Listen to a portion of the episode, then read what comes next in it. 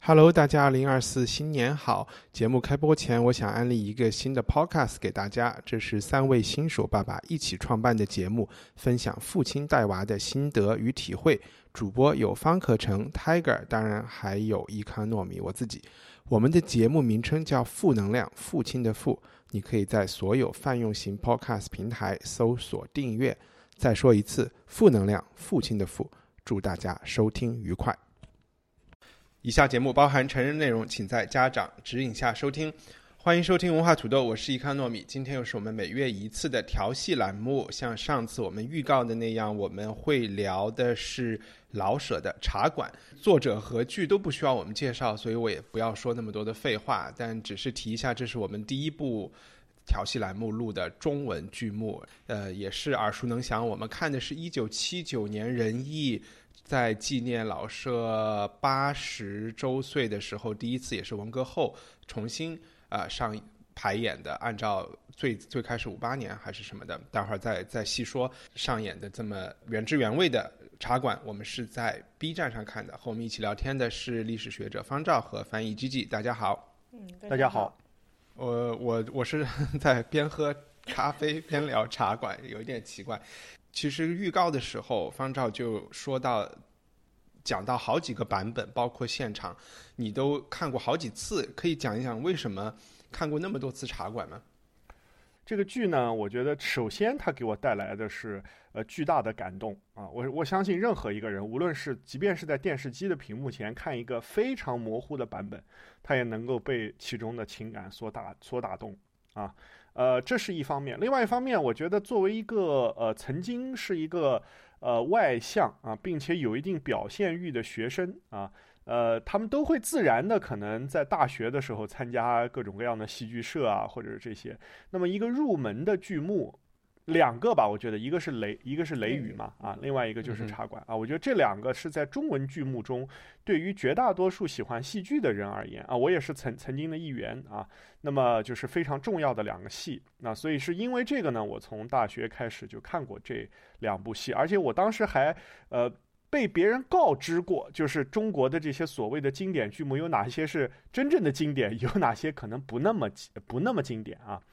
那么第三个原因的有些什么呀？比如日，比如日出吧，啊，比如日日出，我觉得就是就就是一个比较典型的例子啊。然后这个呃，第三个原因，我觉得就对于对中国近现代史呃感兴趣的人来讲，可能。看《茶馆》这部戏，你能够得到的关于对于中国近现代史的感受，要远远超过你去看一部历史教科书啊，或者是你去呃正儿八经的就为了高考也好，或者是为了考试也好，去学习中国近现代史。那么，呃，对于历史的学生而而而言啊，就好像你做做，如果是想了解法国，你会读巴尔扎克啊，那么你想了解中国近现代代代史的话，老舍的小说和话剧都是非常非常重要的。OK，我可以再多问一下，就是为什么反复去看吗？呃，因为我觉得，就它和别的不一样的是，它是一个活的艺术，啊，它作为一种就是呃剧场表演。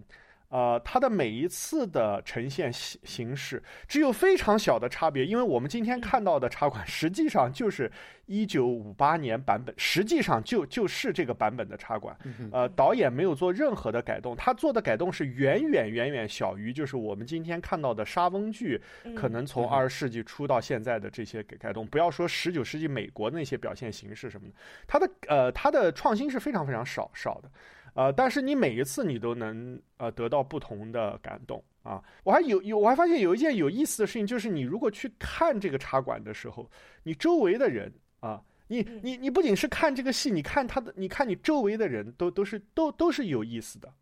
啊，都是非常有都都是非常有有趣的事情。那你看这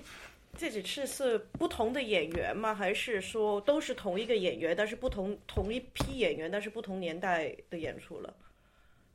呃，那个是这样，就是说我去现场其实只看过，就是在北京人艺的剧院里，我只看过一次啊。这这个票非常贵，而且非常难，非常难买啊，但是不同的呃版本我都看过啊，我都我都看过，所以不同的演员所以刚才并没有炫富的意思。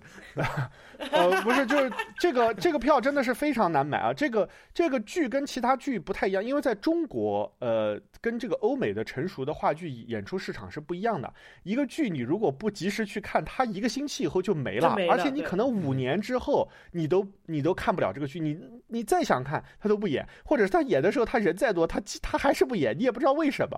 啊。嗯但是茶还有馆不一样，就是在作为文艺青年，在仁义买票是是底层民众，我觉得达官贵人都是被赠票的。茶馆这个非常这个票非常的难买啊，但是一般呃开票之后的可能一段时时间内，那还是能买掉，因为他他的演出的这个次数比较多嘛。那上一次我知道有这个呃，就是呃有这么难买的时候的戏，还是那个呃那个就是呃应该是浙浙大学生剧团做做做的那个民国时代的戏叫什么来着？叫看现在就多多容易忘事儿，就是那个讲蒋介石跟文人的那个那个戏。完全不知道。哎呦我天哪！你们怎么你们太不关心国内的演出市市市场了？我一下忘了，我一下忘了啊！我没关系，我能想起来。那个我其实这一次是第一次看茶馆，经常我在那个网上收到一些嗯。听众的留言都会说啊，这个伊卡诺米这也不知道，那也不知道。我就想解释一下，做这 做这个节目不是不是为了卖弄学识，而是完全为了就是补课。所以经常我们选的书和剧都是我我会优先选自己从来没有就是听过很久，但是没有时间看过的东西。嗯，G G，你可以讲大概介绍一下，呃，你跟茶馆的交道，然后。为什么是你最开始推荐的嘛？然后稍微把这个故事三幕大概是什么讲一讲，就是给没有不不太像我一样，可能之前没有机会看过的人有一个大概的背景概念。对，因为其实我也是没看过茶馆，也是为了这次录音才第一次从头看到尾。呃，嗯、就是从小其实茶馆已经听说过，因为深圳是很出名。但是，嗯，在香港长大的话，其实是没有机会去看北京人艺的。然后那个年代也没有网络上可以看到任何的、的、的、的的录影。我记得小时候，我爸是带过我去看一次北京人艺，好像是一套叫《古玩》的东西，不知道是不是琉璃厂还是总总之这贩卖古董的人，也就是那种。呃，清末民国初的，然后战争啊，等等等等，这实际上说什么也听不懂，因为那个时候可能是十岁、八岁、十二岁，也听不不太听得懂普通话，看字幕也看不，看也不够快。就是我以前在英国的时候很喜欢看戏，然后看了很多很多，就是几百套戏，都是只有欧洲，主要是欧洲的，可能偶然有日本的，或者是其他的那种。小一点的国家，或者是没有那么主流的文化吧，来自。我在英国六年，到我第五年的时候，我就突然有一天发现，哎，怎么没有一套中国的戏啊、嗯，是在主要的剧场里面演出？我我现在能想到的两个大场里面跟中国有关的，一个就是那个 John Adams 的歌剧。尼克逊，尼克逊在中国，Nixon in China。啊，我有看那一集那一次。啊、然后。内容是怎么讲的不说了，呃，另外呢，嗯、就是怎么怎么代表这个中国的那种事情，呃，另外的就是白先勇带了《牡丹亭》去 a，我也看了这一个，做了三场，嗯、我没去看，我想去看，但是后来已经忘了，所以跑去看别的东西了。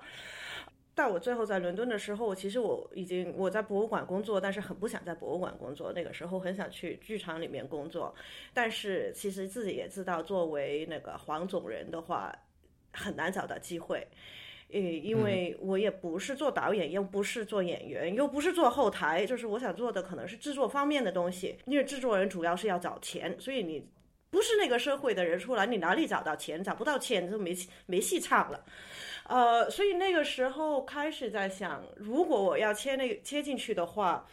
我必须要带到一些他们不知道的东西进来。因为我去投考，他们有一个二十四小时去做一套剧的一个演出，筹款演出，然后是他就是会问你，那你想做什么？你能你能为英国的剧场带什么？然后就是瞎说了一下，哦，说呃，就是有很多中国的剧大家都不知道是什么，我觉得我们可以把一些这种东西带过去，而且就是中国的话剧，其实跟欧洲的话剧，特别是就是当时在英国很流行的呃契可夫、易卜生、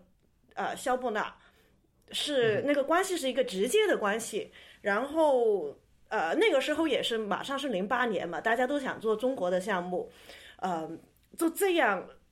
突然有一天觉得好，我要做这个事情，我可以做翻译，我可以做制作。那当然就是你认识的，这是两套戏了，就是《雷雨》跟《茶馆》了。然后一看《茶馆》，你就知道，哎，算了，别看了，这个这个要翻译，要跟人家说这个是什么故事，实在太难了。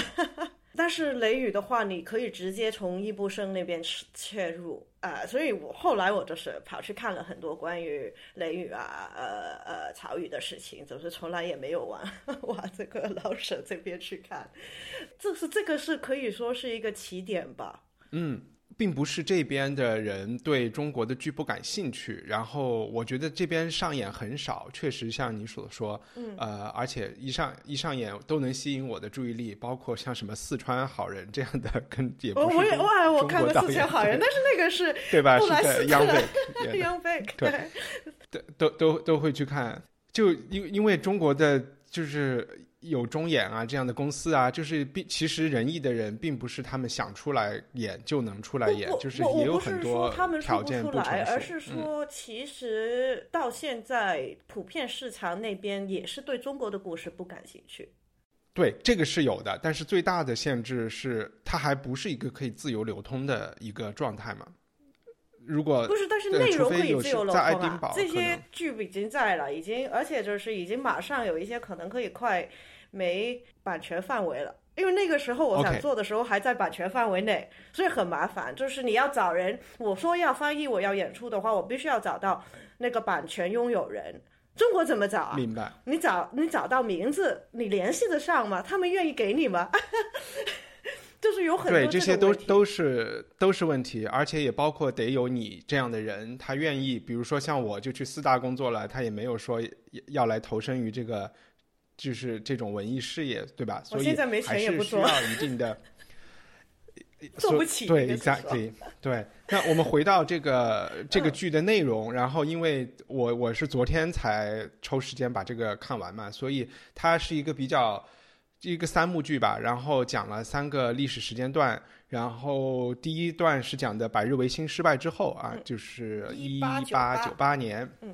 然后第二段讲的是一。九一八年应该是这个，呃，红线地质失败之后一两年，呃，军阀开始混战的时候，然后我每说完一句话都要看方丈有没有点头，有没有搞错。然后最后第三幕讲的是，嗯，在一九四九年之前吧，时间不是很明显，就是北平解放之前。然后这个这三幕都发生在一家啊当时的茶馆里，这个。这类茶馆现在已经很难见到了，在成都还有，在北京真的是很少见到，就只能想说是在一家漫咖啡里发生的一件一一件事情。然后大概有六十来个人物，不同的人物就是一直在登场，然后很难说它是一部没有很没有很强的故事线索，没有很强的主人公，也没有更没有这种啊革命英雄出现的这么一部剧。他其实就是想给我们看，有点给我的感觉，其实有一点像《活着》这样的电影，只不过他是追踪了更多的一一大帮人，在这种历史不同历史阶段看到的人生百态，在这一个场景里面走过。对对，然后就是看你的理解了，就是当年可能觉得这是，呃，老舍先生埋葬了三个啊万恶的历史时期，但是也可能他是为一种一去不复返的东西在唱一。唱唱一个哀歌也有可能，方照可不可以多讲一下？你讲你你刚才讲了一点，就是作为历史学者去看这个剧，会给你从书本里带来不一样的感受。你能多讲几句这个感受是什么吗？哦，行，可以啊。我觉得就关于这个剧的历史层面，其实有两个事情都值得我们去讨论。一个就是说这个剧中反映的历历史，就是刚刚呃一帆你所提到的这个剧它的呃反映的三个历史场景，其实都是定义了。呃我们今天的生活的重大的呃对于中国历史上的重大的转折的时刻啊，我觉得这是一个是值得讨论的。另外一个，这个剧本身它的历史也是值得讨论的啊。从老舍当时为什么要动笔写这个剧，他写完以后发生了些什么，然后因为当时已经发生了反右啊，我们知道一九五八年这个剧才被呃真正的演出这个剧的导演在那个时候已经。呃，在反右过程中已经没有了焦焦菊已经不再在北京呃仁义能够正式的去工作了，对吧？然后到这个剧在文革之后呃演出产生了真正意义上那种万人空巷的效果。到二零零五年再重排这个剧，大家看了以后依然会感动会落泪。到今天为止，他他他的上演依然是爆满啊！这这他他的这个剧的演出史也很有意思。但是我们现在先回到这个剧本身，他讲的这个历史跟我们读到的历史有什么差别？我我觉得第一个最基本。的层面就是，呃，不论你是读老舍的小说，比如说像《骆驼祥子》呀，还是啊，除了《四世同堂》以外吧，我可能对这个小说稍微有一点点呃偏见啊，就是其他的他这几部代表性的作品，其实你都能够感受到。呃，他的视角是和你能够看到的大多数历历史书那种高屋建瓴的这个视角是完完全全不一样的啊！你看到的实际上是当时的每一个普通人他对啊这些发生在他们身边的事情的态度，而且呃他的语言，他们对这些事情的反应的语言是非常非常鲜活的。在历史书里，我们都是用一种现代的语言在描描述过去发生的事情，但是当时的人肯定是不可能用我们今天的语言去说啊，那那是一。场资产阶级改良派，呃，发发动的运动，就这些都是不可能的。所以他们，呃，我我我想，我想最简单的就是上来会有一个人叫鼠来宝啊，就是他会挑着这个敲着这个牛肋骨，告诉你他对这个语言的，就是他对这个历史事件的描述是什么。当然，那也已经是。建国以后，或者说是在呃建国时间左右的那个时间段，北京人会说的一个语言，也不可能是一八九八年啊啊，大家可能会这么说，但依然就是。啊，这一批关于呃，包括老舍在内，曹禺也好，老老舍也好，甚至是现代的一些喜剧也好、悲剧也好啊，包括古玩也好，或者是啊戏台也好，就这些民国剧，这些比较知名的民国剧，他们都能够给你带来一个不同的看待民国的这个视角。但是毫无疑问，就是老舍在这个三个场景中，他的语言的表达力啊，都是呃都是非常有穿非常有穿透力的。我觉得这是第一个。就是从历史，就是看历史上来讲，对我来讲的一个冲击力，也是我为什么会这么多多多次的去看它，呃，去慢慢的看这部剧。第二个就是说，从就是一帆，你提到一个非常重要的特，这个剧的特点就是它没有一个主要的英雄人物，也没有一个主旋律，唯一一个贯穿始终的人物，呃，也就是我们今天这个版本看到于世之先生饰演的这个。王掌柜这么一个人，他是唯一一个在就是三幕中都是呃呃都都是一个串联性的人物，但是他并不是一个英雄人物啊，他是一个小人物啊。那么其他人的这些人生百态，其实他是能够让你看到。就是说，这个历史中的感情到底是怎么样去发生的？那今天我们在写历史的时候，毕毕竟你学历史并不仅仅是读历史这么简单。今天我们在写历史的时候，其实啊，这些事情会比你可能去呃去去大范围的去描述那些历史事件要显显得更加重要。无论是在军事史领域、商业史领域，还是。啊，就是传统的政治史领领域啊，现现在我们今天看到的就是经典的历史写写写作，它是把传记文学和历史叙述结合在一块的。而你你怎么能得到那个那那个时代的语言呢？其实看剧是一个非常重要的来，看剧和看小说吧，这个非常重要的对于历史学学学家而言一个语言的来源。就是当历史学家 想要买房的时候，总是得要去想写一部狼听一样的作品。对，因为我记得我在读艺术史的时候，也是老派的那些教授都是喜欢，就是要不就是钻得很细，就是讲一个东西，一幅画，一个教堂啊。然但是年轻一点的都是喜欢讲这个 social history 社会艺术史。基本上跟画已经是没关系的了，就是 OK，这幅画看了之后，背后他讲了什么人的什么故事等等等等，怎么交易，就其实就是有一点像茶馆的这种戏，他也没有，你看他可能更多的是他给你带来的后面的那些边缘的信息。就是我我今天看的时候，我就是觉得它其实是一个很先进，到现在这一刻都是一个很先进的剧，因为我现在想不出来我看过哪套剧是没有主角，很少的，没有一个人去追求一些什么，因为西方的故事一般都是比较单性线，比较简单。你比如说我们上次看的，嗯，对，叶尔玛。很现，就是改改成一个很现代的戏，但是它就是其实就是一个人的。的心理的挣扎嘛，这里也没有什么，他有各种的心理的挣扎，但是他不是这点这这个挣扎，可能它的主线是茶馆这个馆子怎么挣扎，它是唯一的，它跟一个掌柜是一个主角，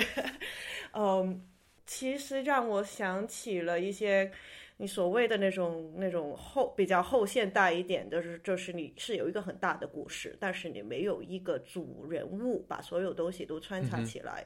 让我想起一本我从来没看完的书，就是都呃那个 Dublin 的都都柏林人，嗯哼，我只是看了开头的两个故事，但是也不知道是什么，都是小人物吧，然后都是那种要生要死。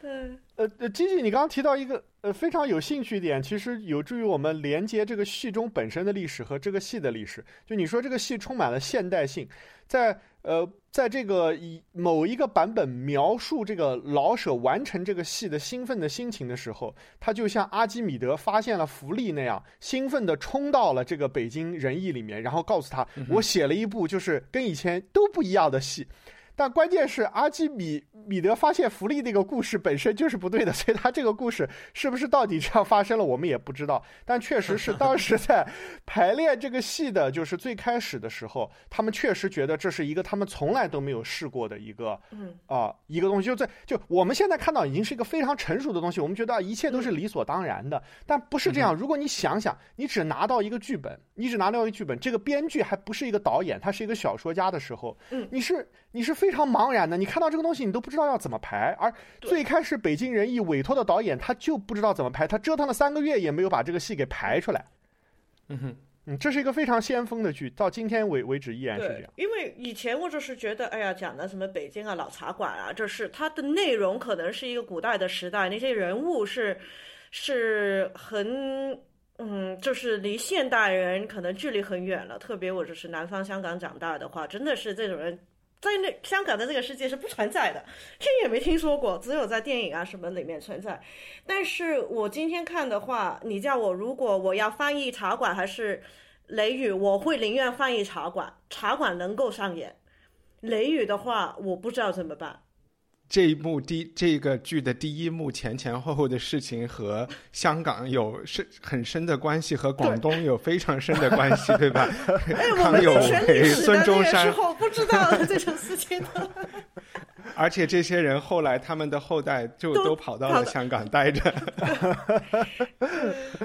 然然后我我为那个。我看这部剧的，其实特别是第一幕的时候，我也觉得可以为文化土豆打一个广告，因为我们现在做了一百多期，其实有非常多期的内容可以和这部剧发生关系。然后没有收听的人也可以倒回去收听。先说明显的，我们聊过两次老舍，所以对他的生平有有兴趣的人可以倒回去听我们第二十八期节目，就聊了《猫城记》，呃，嗯，然后是一部科幻。也是写于《动物动物农庄》之前十几年的一部啊非常非常先锋的科幻。然后第五十一期的时候，我们有聊他的《断魂枪》这部呃短片，他讲的这个没落的时代和这部剧的很很更宏大的主题有很多关系。然后。另外几期有趣的事情啊，第一部我觉得是我们曾经聊过，这个我就不记得是哪一期了。我们聊过一期《斯大林之死》，这是一部啊，我们聊，对对对，呃，这是一部这个英国人黑苏联人拍的一个喜剧。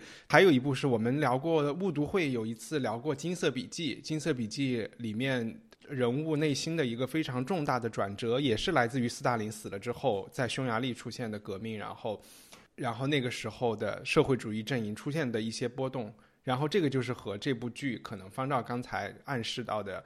他的创作前提就是所谓的是叫百花齐放嘛，这个嗯呃的这个运动有关系。他希望通过这个，其实就是叫什么？今天来说就是稍微放松了一下文艺管制，大概这样的意思啊，就是时紧时松，这是一个松相对来说松的时期。那老舍其实。我自己能看出。他也不是那么天真的，对吧？一开始这个鼠来宝第一幕上来的时候，就说我们说话要非常小心。然后他是怎么去选择了一个非常模糊的方式来稍微的尝试一些更自由的创作和表达？这个可能，嗯，你们都可以来补充。所以我我我只是想把几期都有一点关系的文化土豆的节目和这个事情联系起来，也是想说，虽然我们看到这是一个那么北京那么。Local 的那么中文世界的一个东西，就反正就和世界是千丝万缕的联系是割不断的嘛。即便是在一个那么纯粹的一个本土化的一个东西里面，对的对的啊，这这个剧本身也成为中国话剧国际化最重要的一个剧啊。那么中国的现代话剧第一次去国外演出，就是演出的这个茶馆，就是北京人艺在一九八零年在欧洲进行的一场一次巡回演。巡回演出，中国现代话剧第一次登陆美国，在百老汇的演出也是茶馆啊，所以就是这个这个剧的国际化也也也可以说是中国现代话剧中比较少数的能够在国际上啊用中文演中文演出的这个这个剧目之之一了啊，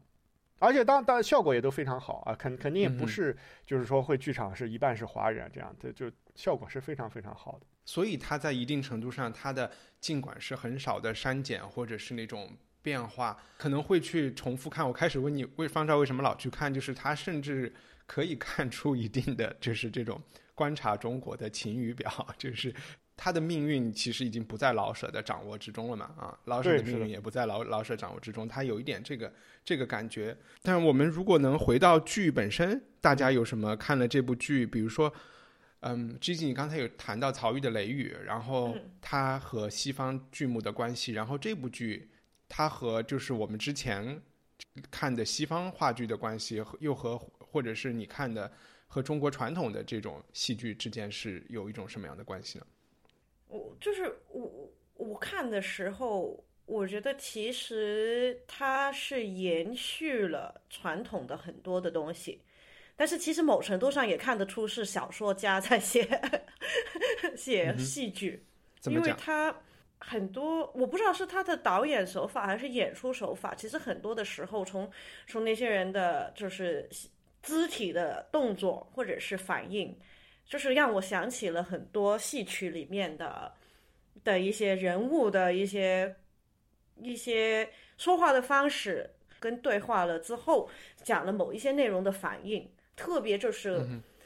怎么说呢？就是他这个绝对不是说拿着西方的那个话剧的那个模式跟格式来写的一套剧，因为《雷雨》的话就是一个西方，就是一个易不生的那个那个框架。但是现在这个的，它就是等于它很中国式的，就是哇一一堆角色给你。而且他的导演手法也是，这帮人全都在了。特别一开场的时候，我觉得是蛮震撼的。基本上所有角色已经出来了，有有几个会进进出出，但是可能有一半的主要的角色已经坐在那个茶馆，他们都是在聊天。你突然间可以听听这个人说话，然后，但是他们继续在后面生活着。然后过了一会给你看听另外一一组人的对话。就是我看起来的时候，虽然说这个是五几五几年的一个一个制作，但是某程度上，我我还是觉得蛮兴奋。你可以做的很多不同的事情，就算没有那个大的历史背景，他每个人的那种治愈，在现在这个社会里面有贫富悬殊，有战战争，你还是会理解他们的苦处。你还是有有人在倒卖，那像我们现在也是也是这个情况，也是有穷人要卖孩子，或者是给孩子给人家，就是有各种的那种，在一个乱世里面去占别人便宜的一种事情的出现。你也可以，比如说做的一个像那个嗯那种 promenade immersive 的那种正入式的茶馆啊，你也可以啊。你就是放一批观众进去，你过来就是这这个说那个说，你你可以用一模一样的舞台背景，什么都可以，就是你把观众放进去那个环境里面，然后你自己听到什么故事就什么故事了，就是像之前在上海很红的那个呃 Punch Drunk 的那个 Sleep No More，中文是叫什么无眠之夜、不眠之夜，嗯哼，就是也是这不是把一般人丢到一个场景里面有有一些故事在发生吧。但是我觉得其实茶馆它是绝对可以做这种事情，而且可以是做的非常精彩。对，是这样。其实，其实本本身这个剧，就像我说的，在创作的时候，它是一个非常先锋的，但它现在成为了传统和经典的代名词啊。是，对，呃，我我可以稍微提供一些背景资料，就是来补充嗯哼基基说的这个，他在跟中国的传统剧目和西方剧目的这个中中间的地位是什么？老舍在解放以后，他是以一个非常兴奋和非常呃高兴的呃这个心情吧，起码是这样来嗯呃热情的拥抱新的这个政权啊。那那在这个剧中，我们也可以看到他对呃无论是大清国也好，还是民国的混乱，还是对呃呃这个就在这个抗日战争中中国人民承受的苦难，他是有非常深刻的体会的啊。那么在这个情况下呢，他呃毅然决然的决定要写话剧，是为什么呢？是因为他觉得呃话剧可以有更多的普通大众来看啊，而写一本小说只有识字的人他才能够读。啊，所以呢，他就开始创作了他的第一部，啊、我们现在可以称得上是一个主旋律的呃话剧，叫《龙须沟》啊。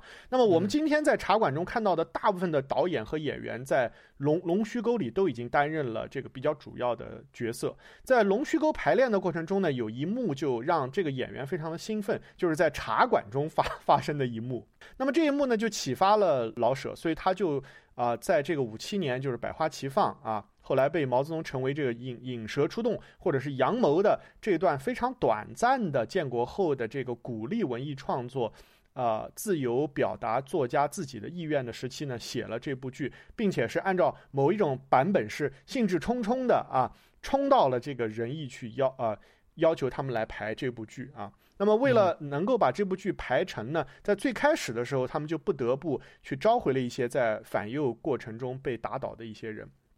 啊，那么其中最重要的就是我们今天看到的所有的场景的、所有的呃体态的、所有的演员的这个呃对他们的要求的这个焦菊隐导演啊，嗯。那么他是一个呃，既接受过啊、呃、中国传统曲艺训练，又在呃就是呃法国啊、呃留过学，拿过文学博士的一个人啊，所以说他在两方面呢，呃，确实就是像民国这些学贯中西的学呃学者一样，他是融会贯通的啊，他有这个能能能力去把握这么一个，而而且那个时候正好是他生命中相对呃已经比较成熟的时期，他已经是一个五十多多岁的人，他不是那个啊、因为在五八年，其实很多这些演员是非常年轻的啊。嗯我们今天说啊，呃，什么那些主演什么啊，于世之、呃殷若晨，他们都去世很多年了。但是我们把时光倒回到五八五九年，他们要演这个戏的时候，他们是是非常年轻，还非常有活力的演呃演员啊。就是在焦俊颖的指引下呢，他们用了几个月的时间把这个剧拍了出来。拍出来以后，就引起了巨大的反响和轰动。啊，就是这个非常快就成为了一个有潜力变成保留剧目的这么一个剧啊。那么这个剧为什么后来就像基基所说的，它有这么多的创新的可能性？它本来是一个先锋的中西结合的手法在写的，它为什么没有创新呢？因为在文革之后，他们当时觉得重排这个剧的首要任务是。是之前把很多这个剧排练过程中的大量的资料都搞丢了，而且当时嗯在文革后要刚开始重排这个剧的时候，很多人还不在仁义工作了，因为文革对呃人就是仁义造成的冲击实在是太大太太大了。那焦老一九七三年就呃去世了，那当时大量的人在文革后。也觉得他们在文革还没结结束前，他们其实是觉得没有任何希望。他们有些人坐了牢，有些人去了干校，有些人下放，这些就非常多人都有不同的命运。但是他们很多人都是没有意识到文革居然是能结束的，就是他们都没有想到，呃，这个很快就会来，所以他们很多人都是匆匆忙忙的被招回来。招回来了以后，他们面对的最大的困难是怎么样能够把原来的这些东西先复原起来，而不是创创新，因为创新的基础是要你有一个扎实的基础才才可以。嗯，所以就是在我们今天看的这个呃所谓的这个呃一九七九年版吧啊，其实那个我们看到的视频应该是一九九七年呃录录制的，但是他沿他沿袭的是文革后重排的这批啊、演员和他的表和他的呃表演啊。啊，对对对啊。那么二零零五我说年就是为什么那些演员的那个年龄看着不太像七九年的？啊，对对对，是实际上是九九七年录录的，在七九年的时候，他们其实是是青壮年，他们到那个时候已经是对对对对，啊六十多岁的年龄了，包括于老，他实际上已经中风过了，所以他的念白是比较轻的，而且是比较含糊的啊。然后这个呃，但是到了这个二零零五年的时候啊，情况又发生了变化啊。那个时候在呃是吧 啊，哈哈，那个那个时候虽然我们现在看来是一个比较开放的时代，但是那个时候已经有非常强大的国家力呃力量在主导啊中国所有文艺行行业的行业规范啊。这个啊、有很多事情已经是可可以想，但是很难去做的了。OK，然后我好像看的资料里有一段还，其实，在反右结束之后，这个剧上演过一段时间。对对对，这个剧就是在反右结束之后，呃，又又演过的，对的，对，然后被那个周扬给叫停了啊，是的还是呃，而且这一段，甚至好像这一段他们已经做出了比较大的让步，比如说在第一幕里面，在茶馆里面的人，他们都是好像谭嗣同、汉有为是谁都不太清楚，然后呃。在反右结束过的这一段，他们都是为他们喝彩的，都是他们的粉丝，都是这个呃，都是百日维新的，就是前就是秘密的支持者这样的角色出来。其实他是想烘托出一个历史曲线，最后带带来四九年嘛。嗯，哎，我刚才忘记说一个事情，其实就是积极在说小说和呃和话剧的这个区别，然后我就会去想，就是作为一个创作者，他会怎么样的小心翼翼的去尝试这种自由的表达。呃，因为我刚才说掉了，我们文化土豆还有一期节目，方照也参加，有误读会聊了那个李杰仁的《死水微澜》，他的跨度也都是跨到了这个第一幕和第二幕的。那对的，当时我我们读这本书的时候，觉得百日维新这样的事情可能是在四川的农村里，大家不太知道，在京城里啊，大家应该是天天看报纸，非常就是密切关注这个百日维新和这个后宫政治是怎么和洋人之间的这些事情。结果好像在茶馆里，你发现大多数老百姓 也是搞不清楚的啊。虽然像他们像教案啊这些事情，也都是在里面出现的一些背景。然后吉吉刚才讲到小说和话剧的区别，其实我会还是看出这是一个蛮话剧的东西。因为话剧你只需要演嘛，你人可能是动作，他的内心需要你人去体会。但是小说里很多东西就需要落实到文字上面来。那我会猜想，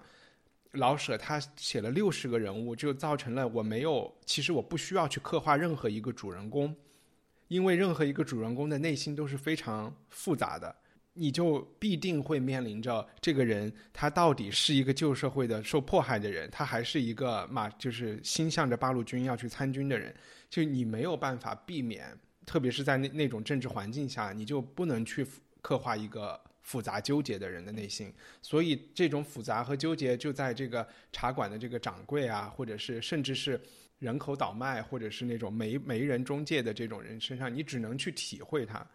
所以我觉得这也是一个受受形势所迫，然后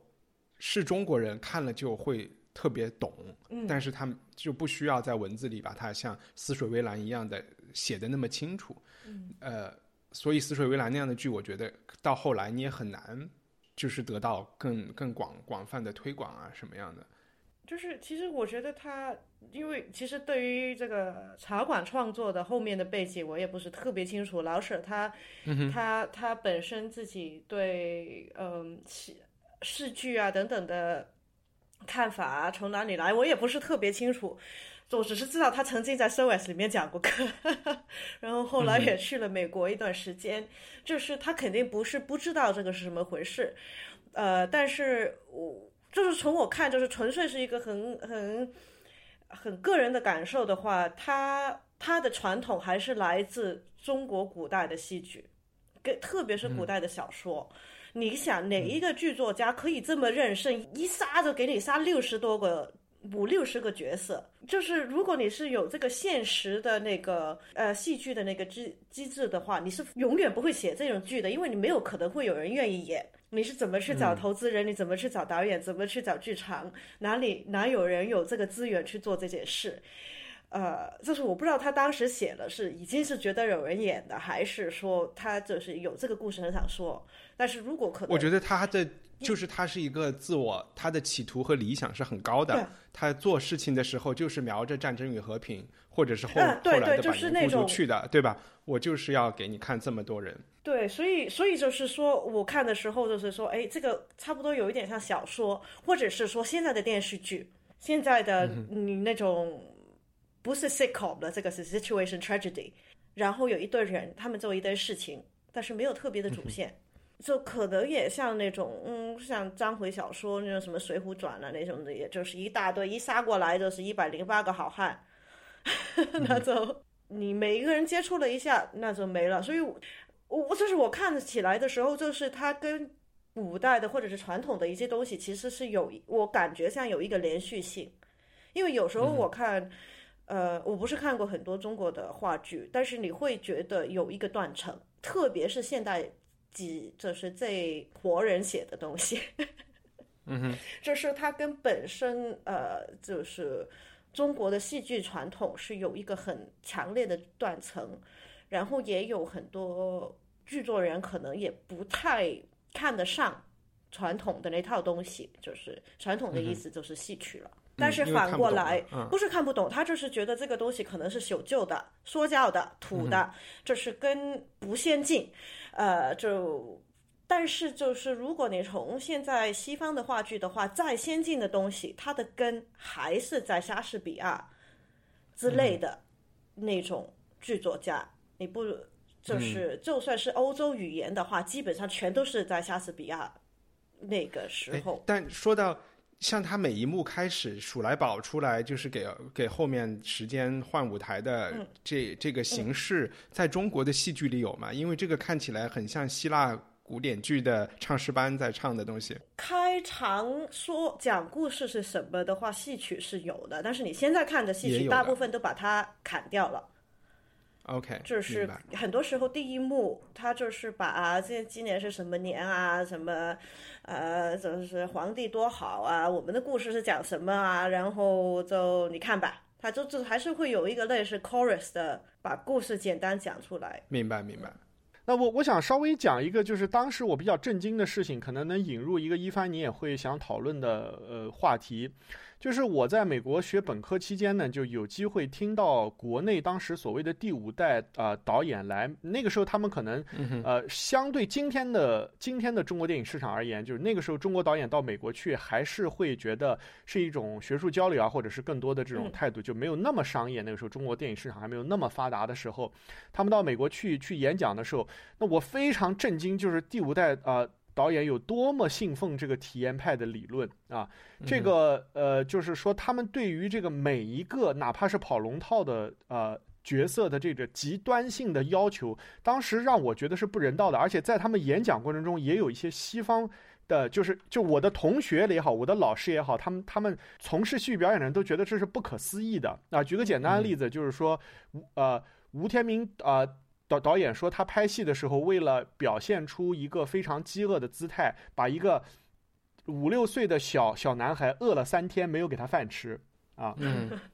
对，说他他他觉得这是一个好的事情，就是说，呃，他他甚至没有把这个作为一个很重点的事情说，就是说啊，我我把他饿了三三天，然后，呃，他那个时候表现的这个就是我要达到的状态，就是啊，那么在演这个剧的时候，每一个演员啊，不论是他比较主要的演员，就我们讲到的这个王王掌柜也好，这个松二爷也好啊，这个办实业的这个这个秦秦爷也好，这个啊做巡捕啊，后来做这种秘密特工抓学生的这这。这俩人也好，啊，还是这个贩卖人口的，开始是刘麻子，后来是企图去夺取这个茶馆的啊，这个小小刘麻子啊，这个不不论是哪个演员啊，甚至是一个进茶馆来说啊，我是说评书的啊，我准备现在说评书没没人听了啊，就每一个演员啊，可以说都是对自己的这个人物有一个。非常深刻的把握，当然这和他们是北京人艺是有关 关系的，他们是能够有这样的资源和条件去接触到他们身旁的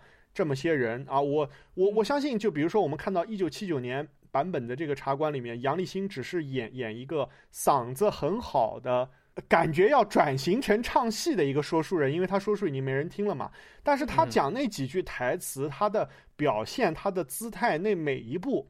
啊，都让我觉得非常感动啊。那就更不要说这些里面就是更主要的角角色，比如说于世之演的这个掌柜，他对这个人生百味的这个啊这个体会，他的一颦一笑，他他的叹气，他他他的说话的方式，或者是这个刘麻子啊，就是这个殷若尘啊，在我们这个版本里面由殷若尘演绎的啊，他的他的一生中，他和这些。啊，就是下层的奇人的生活啊，包括他的所谓的那些啊坑蒙拐骗的舅爷爷，还把他们家的坟地卖了，找新政府换了几千块钱，就是他的一生中这些，就他们真的是把他们身旁所有能够找到的资源都调动到了，呃，他们在那一晚上的这个即兴的演出当中去。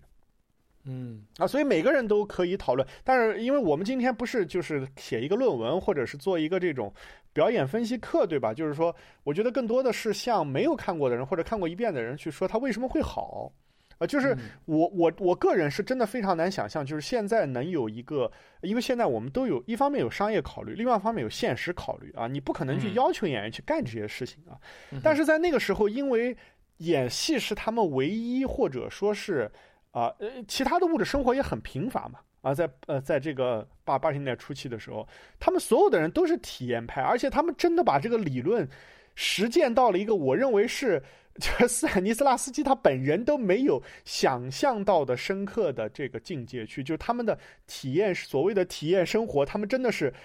真的是有生活体验的。嗯，哎，这个和现在好莱坞的人说的那个 method acting 是一回事吗？应该 method acting 是更极端一点，还要更极端一点。对，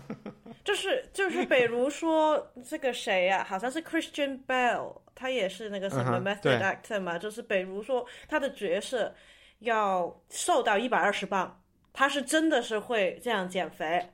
就是不是减肥了，那个是饿饿的那个一个饿到快死的那个那种程度。但是如果这个戏里面他后面会长到两百磅的话。他也会在拍戏的那段时间里面吃到两百磅为止，然后就是还是有有一些好莱坞的演员，就是就是说，如果你是呃要演一个精神病患者，他就是跑去精神病院里面跟同那一类他要演的那种呃精神病患者，就是住两个月三个月，去去观摩去模仿他们的那个状态吧，但是。一般演员其实某一程度上也是也有一定的这种，对于你的角色跟这个内文本跟角色跟这个故事这个世界设的那个历史背景的一定的那种挖掘。我翻译我也要挖，他 为什么说这个事情？他说了代表什么？他究竟想表达什么？我这个我也是看这文本之后。我我不能是就是作者怎么写，我我这样一翻译出来的话，你可能很多里面的东西都丢掉了。OK，比如说你刚才方照讲到，呃，就是它和历史文献的不一样，去看剧你会亲就会有一种体验那个时代的某一种感情，但是我又不知道就有多大程度上我们能够讲我们今天的体验是。七十年代的人看或者五十年代的人看会有的体验，呃，因为这三幕剧里，我我觉得很明显，老舍跟哪一哪一幕的市井生活和风土人情更亲切、更亲近，是很明显的。对，是的，是的，是的，对对对，他还是一个民，他还是一个民国作民国作家，对的，是这样的，是这样的。啊！但是每一个作家，就我们今天读到这些经典作品，都存在这些问问题。从张爱玲、巴金、老老舍无一例外，他们写的解放后都很尴尬，这没办法。所以四世同堂也很尴尬。呃，G G 还有什么想想讲的吗？先拉得远一点，但是我发现其实那个剧本里面还是有一点点英文的，但是他现在剧里面表演的时候没说，但是有时候一些角色会说什么 “thank you” 啊，或者是就是有一两句英英文，就还是蛮好玩的。就是因为那个年代，你看以前的小说也是突然间报一些可能是中文的英文的棒，对，但是一般是在上海的那种小说才会有这种英文的出现，嗯，就是。就是我觉得他其实他有时候放进去也是跟他开始的时候啊帮帮还是不帮洋人做事这一条线，其实到现在都是一个很有趣的主题吧。但是最后的那一最后那三个老人家各自在吐苦水吧，那一段可以说是最正常或者传统的戏剧的场面。因为首先每个人可以说一大，都说了一两分钟，因为大部分七次元对话都是一句两句起，也是唯一一次这些角色有一个所谓比较戏剧性性的动作，就是我印象中，就是我没进没看茶馆全套之前，我唯一认识的就是最后这十分钟左右，三个老人家各自说他自己就是可能是医生的。遗憾，或者是到最后的那种失望，然后人没死就自己先，我只剩下只能给我自己值钱了，杀了之后那就结束了。但你说这三个人的命运本身有那么悲惨吗？我也没有觉得。他是不是像哈姆雷特或者是那种古代西方的，事实上比较老古代的那种悲剧？他更像是那种契诃夫，就是你一生做一件事。你相信他是真的，你相信你是做的对的，但是到最后，你所有一生人所相信的东西都被推翻了。那那个资本家说，相信什么事情被推翻？那个资本家说我要我要工业救国啊。秦二也有，对对对对对。啊，然后然后他说你有钱的那就别去搞搞这种事情，你就是嫖就是嫖掉就算了。那那种话，嗯哼。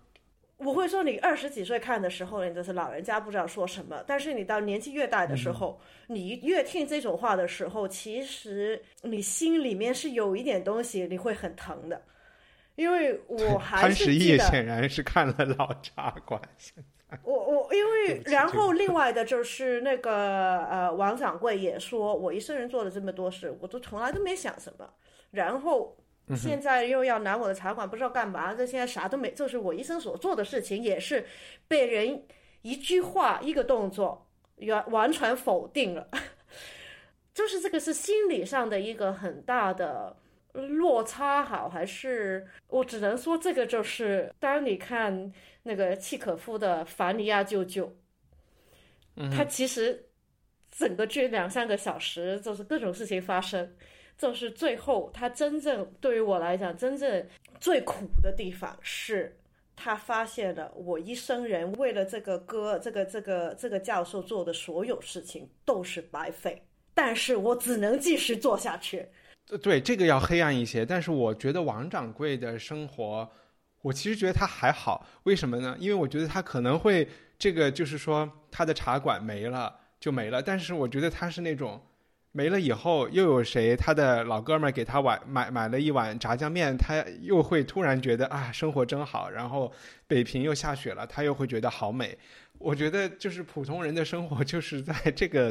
他最后不是去上吊吗？对，在有有一些版本里好像对对对是有这个东西。应该是说原著里面说是上吊，电影里面是呃这个视频里面也是他应该是唱吊的，因为他看的他的那个是他的腰封。围巾，围巾，对，腰封，OK，拿，然后这个腰封好像也出过两三次。我会觉得他不会，就是在正常的生活里，一个就是在自己茶馆里贴了这么几十年物谈国事的这么一个人，他不会选择上吊这条路了。这说的有点不客气。啊，对，但但那最后一幕确实是悲哀的啊，确实是悲哀的啊。这个这个剧我看的时候，我我的悲哀和这个机器说的一样，就一方面我为剧中人物感到他们的命运，呃，和现代中国的命运感到悲哀啊，呃，另外一方面就是说，呃，我们简单想一想啊，就是这个剧的制作班底和他的，呃，就是和和和他的这个这个，他和多少现代中国丧失的东西有关系，是吧？他是燕京辅仁啊，这么一些我们现在都呃，甚至大多数人都不知道的。名字的大学的人培养出来的人做的，是吧？啊，他最开始有天主教啊，这些都都都没有了呀啊，都没有了。所以这个这个就不能谈谈太多了。对，但是在我的感觉里面，这部剧看的就是，其实它让我觉得一切都是很合理的，就是呃，嗯特别是第一幕上来，你听到那么多人在交谈的时候，然后他们那么纯正的北京话，我觉得一切都是合情合理的，就是那个中华文化的那个它的那个语境和那个感觉，一下到你真的会觉得。那梁启超才真是一个不合时宜的人，然后维新讲的这些事情才真的是很奇怪，我就没有觉得他们的个人命运是任何悲剧，我觉得这些个人命运都是这个环境里很合理的推演，然后反反而是去追求或者是去梦想，嗯。才是不不合理的事情。但是我因为我对大历史背景真的是认识非常之少，就是我看到的某些人性的那种，你说是丑恶好，或者是为了两口饭，或者是贪心，这种东西是没变，从来都没变。任何民族、任何文化里面都会发生的事情。我就是觉得这些东西，就是这个剧里反映的，从王掌柜的角度来讲，我们看到的这些恶，用今天的话说，其实都是可以用钱，可以用钱解决的问题，都不是问题，嗯对吧？嗯别人来勒索他，来让他交保护费，这些他都是早早有心理准备，他也没有觉得这是我的私人财产，我要去法庭里捍卫这些东西，反而有这些想法才是奇怪。他早就习惯了，真正的。恐怖，或者是我们现在作为二十一世纪的人，我们看到二十世纪发生的事情，真正的恐怖是钱也解决不了的问题，然后是亲情都解决不了的问题，就是不讲，就是没有这个呃仁义道德，就是真的有黑黑帮也都不是问题。当有一种更大的一种机器类的东西在，就是一九八四的这样的事情，才会觉得啊，这个才可能是我们的就是对恐怖的这个口味已经提高了很多很多。嗯，对，这确实是。嗯，这是我们第一次嗯就是没有讲剧情，然后 怎么可以省掉二十分钟？对就就把一个剧聊完了，然后就就到这里。OK，嗯，好的，好，谢谢大家。好，啊谢谢谢。希望你喜欢这期节目。文化土豆是一档由听众赞助制作的文艺播客，我们聊影视、文学和戏剧。在四月底之前续费或者新成为赞助人的听众，可以获赠一套《那不勒斯四部曲》收藏。这是一部近年来非常受欢迎的小说，同名电视剧也正在 HBO 热播。成为赞助人，请访问 culturepotato 点 com。最最最最后面，我有一个想说的事儿啊，我我其实有点没看懂，他们为什么要把那个老太太接到西山去？这个是什么情况？哦，他这个好，好像我我我之前看那个好像是说他是要有他有一个骗局吧，好像是，是争家产的一呃一个一个一个 plot，他是要争家产啊。他他是这样的，就是说他这些有一个背景，就是当时这些清宫的人的那些嗯庄园、大的地产都是在西边儿，就西边儿都是农民住的，但是他们那些大庄园都是在西边儿。然后他们嗯他他现在不是也住西边嘛？他是要要把那个他相当于是要挟天子以令诸侯，就是把老太太请过去，说是他们家请的，就是把那块地要占下来。哦，啊因为马上就是哦对对对，因为马上这个国国民政府要做这个就是土地测量了嘛，就是要确定哪个人哪个人有那个，对，他是有这么一个这么一个动机在，所以他一定要让这个老老太太去啊。嗯那那还挺好的。这里面其实从法律上你看到了，他是保护前清啊，就是 这个庞庞庞公公的私产的。然后第二是这个私产的这个证明，其实也是尊老爱幼的，就是直接就呃，但是就是我们就是这么说，就这个要公平的说一下，就虽然说在后来的公司合营中，就是发生了大量的这些事情啊，我们就就是，但是之前就最早最早四九年的时候是给了不少，是是是有不少补偿的。对对对对，四九年是给了，关键是给的很多人都不对啊，嗯就是给到了这种最阴险狡诈的这种家族里的成呃成员，因为这个东西就非常复杂嘛，就是共产党他是不承认有这种所谓的家族的这个概念，他就是要赶紧把你们这些人的地方给买断啊。对，当然后来这个他们又用了另外一个办法，就是他通过高速的通货呃膨胀，又把给给你那个钱又变得不值钱了。嗯嗯，哎，真是很厉害。然后我还看了一下，就是老舍是呃四九年的十月份啊，在美国被招招招召回，嗯、对招安回回北京。然后我看了一下，一九一九八四是四九年的六月份出版的，对对对。然后他当时时在美国嘛，这个应该是在英国先出版的，所以我相信四九年的十月份他还没有机会看到一九八四。呃，他可能有机会，但但是他他特别那什么，他就他有一个跟那个很多人一样的地方，就是说。他有点不喜欢外国人，其实他有一点，其实，嗯，因为他这个毕竟有一个奇人的这么一个，